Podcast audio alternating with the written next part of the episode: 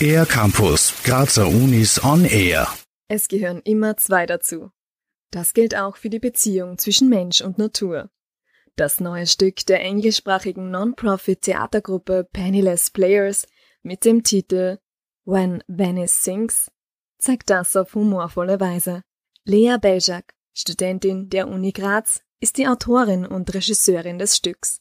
Sie erzählt, was sie zu ihrem Werk inspiriert hat. The inspiration for the play actually came from a conversation with my boyfriend. Uh, we were just talking about some creative ideas, and he said this sentence that really stuck with me. It was like, Would you still love me even after Venice sings? And then we just kind of started talking about it, and we kind of got to the idea that the sentence or whatever it will come out of it could be about our relationship but also something that is climate change related. When Venice Sings nimmt uns mit auf eine Achterbahnfahrt der Gefühle, die die beiden Hauptcharaktere April und Lucienne erleben. Am Anfang ist noch alles super, langsam aber verändert sich die Dynamik zwischen den beiden.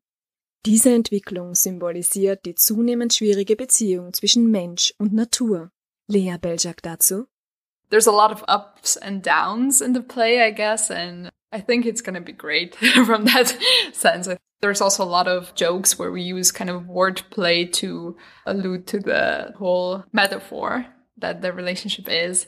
And yeah, we just kind of joke around with it. We play around with it. It's really fun, but then also really dramatic at some points, which is a good combination of everything, I would say. Mit ihrem Stück wollte die Autorin mehr Bewusstsein für das empfindliche Gleichgewicht zwischen dem Planeten Erde und seinen Bewohnern und Bewohnerinnen schaffen.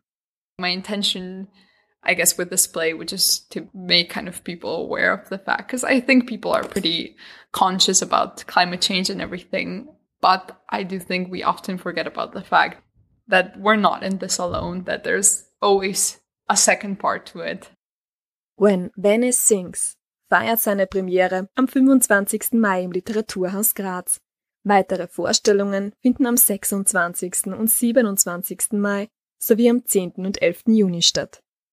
Well, I would just like to add, come to the play. I think, I think you will enjoy it. I hope you will enjoy it. And I'm really looking forward to everybody getting to see it for the first time.